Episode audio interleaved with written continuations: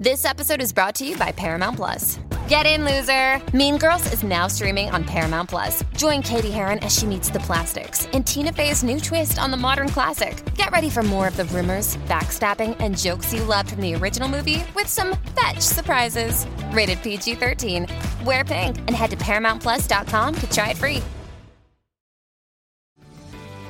This episode is brought to you by Paramount Plus. An unlikely friendship begins in the Paramount Plus original movie Little Wing, starring Brooklyn Prince with Kelly Riley and Brian Cox. Reeling from her parents' divorce, Caitlin steals a valuable bird to save her home, but instead forms a bond with the owner, leading to a new outlook on life. Little Wing, now streaming exclusively on Paramount Plus. Head to ParamountPlus.com to try it free. Rated PG 13. Eh, pues eh, justo lo que yo os quería preguntar es cómo lleváis todo este, el- como la expectación, el estreno está aquí ya, porque es, porque es el viernes, pero cómo lleváis sobre todo todo este proceso que habéis llevado desde el guion, el rodaje, ¿ha sido más duro de lo que pensabais, más, eh, más fácil? Bueno, sí, como también ha sido nuestra primera producción como productora, eh, y la verdad que es, el proyecto es bastante ambicioso, eh, hombre, ha sido un trabajo bastante... bastante... Nos hemos metido en todos los charcos, en todos. O sea, Venga, vamos a poner lobos, pues vamos venga, a poner... con lobos, pues venga, con explosiones, lluvia, lluvia. explosiones, bueno, acción, tipos saltando por ventanas. Bueno, yo qué sé, ¿qué más podemos hacer? 160 localizaciones. 160 que así localizaciones. cuando estás escribiendo dices que guay, venga, ahora que vaya. pues". claro, no te podías quejar de pero los había que mantenerlo y, y la verdad que muy contentos. La- hemos podido hacer realmente todo lo que queríamos hacer, hemos llegado a todos los sitios. Como y- productores es esa satisfacción de decir, hemos hecho lo que hemos dicho que íbamos a hacer y entonces hay una satisfacción por cumplir las cosas que, que- que al fin y al cabo la creación son cheques emitidos que luego hay que pagar. claro. entonces eh, los cheques que hemos, las propuestas, las promesas que hace uno desde un guion, poder cumplirlas después y verlas en la pantalla, pues es un orgullo y la verdad es que y estamos muy luego contentos. des- deseando que se estrene y que lo vea la gente y, Ya. y a ver, a ver cómo es la respuesta. A ver la acogida. Eh, a ver, yo he visto los dos primeros episodios y sí que se nota como mucho trabajo de crear la atmósfera de la zona, crear el, el universo. A mí lo que me sorprende es que esté casi todo hecho por CGI, que hasta incluso las calles, en plan del- de la ciudad eh, abandonada, está todo por CGI y tal, o exactamente qué porcentaje hay. Claro. No, Ahí- está- ahí yo creo que lo que sí nos obsesionaba mucho, hay mucho, porque evidentemente ya cuando empezamos decimos, oye, nos mirábamos diciendo que sepas que no nos van a dejar acercarnos a una central, pero, pero en la vida. Entonces, desde el principio eso era una especie de, ay Dios mío, ¿cómo hacemos una central? Es que está, vamos, hecha una, unos torros, vamos, con Claro, que ni siquiera es una- explosiones, ni siquiera es una en central obras. destruida en obras. O sea, Y, ahí la verdad que el- el- todos los efectos los ha hecho. Twin Pines, Juanma Juanma Nogales. De hecho se llama la central de Nogales porque la ha hecho él. y, y yo creo que lo que sí teníamos muy claro es que necesitábamos siempre tener primeros términos reales, o sea, es decir, si la central estaba en obras, necesitábamos rodar en una obra y tener un segundo plano que fuese de efecto visual, pero sí mezclar eso para que siempre tuviésemos una base real de localización natural donde poder integrar eso. Luego hay retoques, es decir, las calles, hubo un trabajo enorme de arte, por ejemplo, las calles abandonadas de Pravia, que es la ciudad abandonada, pues ya eh, sin el efecto había un trabajo enorme, los escaparates y demás, y el añadido de, de los VFX de, de- de poder generar ese fondo de calle donde quitamos algo, añadir suciedad a las fachadas, o sea, eh, es, ha sido un trabajo De puzzle. de puzzle y sobre todo de, de equipo. Nosotros no acudimos después a los efectos digitales. Juanma viajaba con nosotros a las localizaciones, es un miembro más del equipo que funciona a la vez como un departamento exactamente como el de arte, ¿no?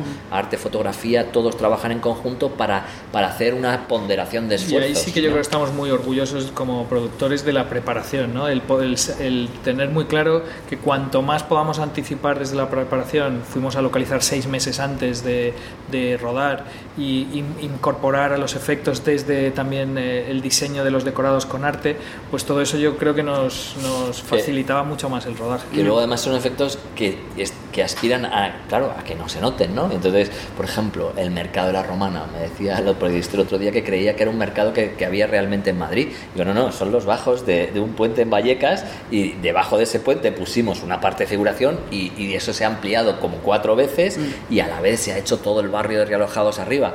Pero lo bueno es que tú estés allí y te creas que es un mercadillo eh, y que funcione así, ¿no? Pa- Parecía, yo ahí, ese, ese día del rodaje yo estaba y parecía un mercadillo normal y corriente, ¿eh? o sea que no era, que no se veía de atrezzo, vamos, en palabras. se veía bastante real. Eh, sí que da la sensación de que vosotros habéis ido por el thriller, ¿no? que es un, más un policíaco, pero también puede haber salido, hay un lado de la serie que podría haber sido como muy conspiranoico. No sé si lo habéis, lo habéis evitado a propósito. Ya llegará el capítulo No, 5. lo hemos- Ah, bueno, yo, vale. yo creo que eh, lo que hemos disfrutado es que hemos podido meter muchas cosas. ¿no? Si es verdad que el- la, par- la- la trama troncal es la policíaca, no hemos huido de... De hecho, yo creo que tiene una estructura como de road movie que hace que nos presente todo el universo que queda después de- del, del accidente y eso nos, nos facilitaba pues que haya un capítulo que sea un poquito más western, eh, hay un capítulo... El primero tiene toques de terror, por ejemplo, todo el final de, de- del Sí, capítulo y el tema conspiranoico yo creo que de alguna manera está sembrado y volverá a salir. Eso no quiere decir que la serie quiera ser realmente muy realista, pero todos esos géneros, cuando nos hemos documentado, forman parte de, de la realidad, ¿no? O sea, tú ahora mismo en Fukushima, sobre hay una Fukushima. conspiración, ahí vamos, el Mossad se ha cargado todo Fukushima. Eh, cuando veíamos y nos documentábamos de Chernóbil, hay testimonios de, por ejemplo, hay un testimonio de dos oficiales que habían visto dos rayos violetas que venían de una nave espacial y que eso fue lo que impidió que el accidente fuese mayor y está documentado a la hora, etcétera. Entonces, Fan. todo ese, todo ese tipo de cosas están Están. ahí y, lo que, y las queríamos jugar pero manteniendo un poco el timón de, que la gente, yo creo que lo que más nos preocupaba es que la gente tenía que entrar y creer que eso ha podido pasar en España. Y una vez que eso ya está dado, podemos jugar con muchos parámetros y muchos géneros que se dan en, la serie y que también se pueden dar en, esa realidad. ¿Crees que hay alguna clave para que el espectador se dé cuenta de esto puede pasar en España? O sea, no sé exactamente si puede ser el lado que a lo mejor como de esas las corruptelas pequeñitas o el vamos a intentar aprovecharnos de... Hay dos cosas. Para empezar, no hay una central nuclear en Asturias, es decir, que pueda pasar, nada está exento de que pueda suceder, Trillo, eh, las demás centrales nucleares pues tienen su... y, y hay, y hay eh, una preocupación porque todo esté, por, por no abrir las que están antiguas.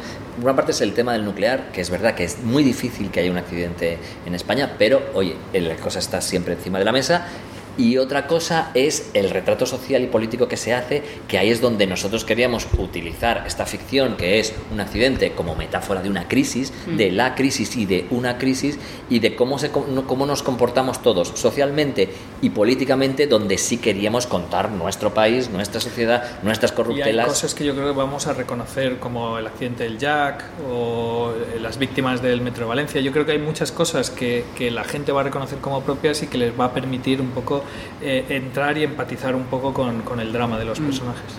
Eh, ahora que mencionas los personajes, bueno, Héctor es como el gran protagonista, ¿no?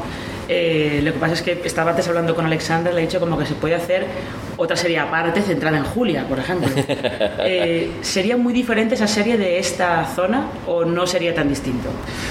Yo creo que no sería tan distinto. Yo, yo creo que sería una serie que iría más. De hecho, yo creo que la trama de ella es una trama más el informe Pelícano o Erin Brockovich, o quiero decir, pero que, que la hemos disfrutado un montón. Yo creo que lo que lo que nos ha permitido eh, la serie es tener personajes eh, que aunque aunque no son principales tan principales como Eduard, que Eduard se lleva el 50%, sí que el peso de toda la serie reposa en ellos en un momento dado, ¿no? Y, Y- y- desde ese y- punto de vista yo creo que Y con funciona. un personaje como Alexandra, es verdad que no suficiente porque tiene todos los elementos para ser ella por sí misma una protagonista de una serie. Es decir, tiene ese personaje súper competente, obsesionado con su trabajo, pero a la vez muy frágil. Mm. O sea, la fragilidad de Alexandra, eh, te vas con ella, la adoras. O sea, quiere- quieres Una irte con ese personaje, tiene una luz increíble. A lo mejor esa serie o esa temporada de ese personaje sería lo que va a ser Alexandra a lo largo de las posibles futuras temporadas. Queremos que, queremos que el personaje crezca.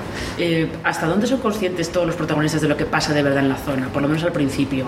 ¿Hasta dónde es consciente Héctor de lo que pasa Ah, realmente? no, Héctor menos, yo creo, porque. Héctor ha estado como fuera y tiene que ser una mirada relativamente limpia para que toda esa información pase como a su- por sus ojos como va a pasar por los ojos del Yo espectador. creo que hay un efecto también un poco de bola de nieve, ¿no? O sea, empezamos, eh, él vuelve después de tres años de baja y, y lo que se pone en marcha es un poco bola de nieve, incluso para Martín, para todos, que hace que la serie arranque con un ritmo y que podamos y que ellos mismos también puedan descubrir todo lo que hay detrás, ¿no? Mm. De, de todo lo que habéis creado, porque ya también detecto que tenéis pensadas ideas para más adelante y tal. Bueno, sí.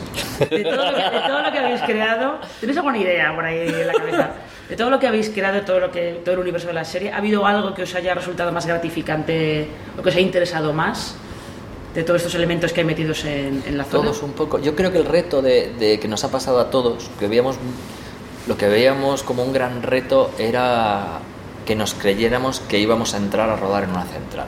Yo creo que hay muchas cosas que el espectador se siente, lo primero que se siente reconocido, que una cosa que realmente no ha pasado y tan alejada de lo que está Y que lo identifique como y que lo identifique como propio y de cosas que le están pasando, ese es el primer reto que nos ha encantado. Y luego el tema de la central, yo creo que nos emocionamos O sea, cuando vimos la primera Total. imagen de la central con un poco de efecto, el primer término hecho, tenemos Nos una central. y nos caían los lagrimones por los ojos. Decíamos, lo hemos hecho, hemos, hemos conseguido rodar una Yo además me central acuerdo de nuclear. Coldo, nuestro socio también, eh, productor y, y director de producción, decía que no, que no podemos hacer la central, que eso, es- que- pero eso es un lío, es un lío.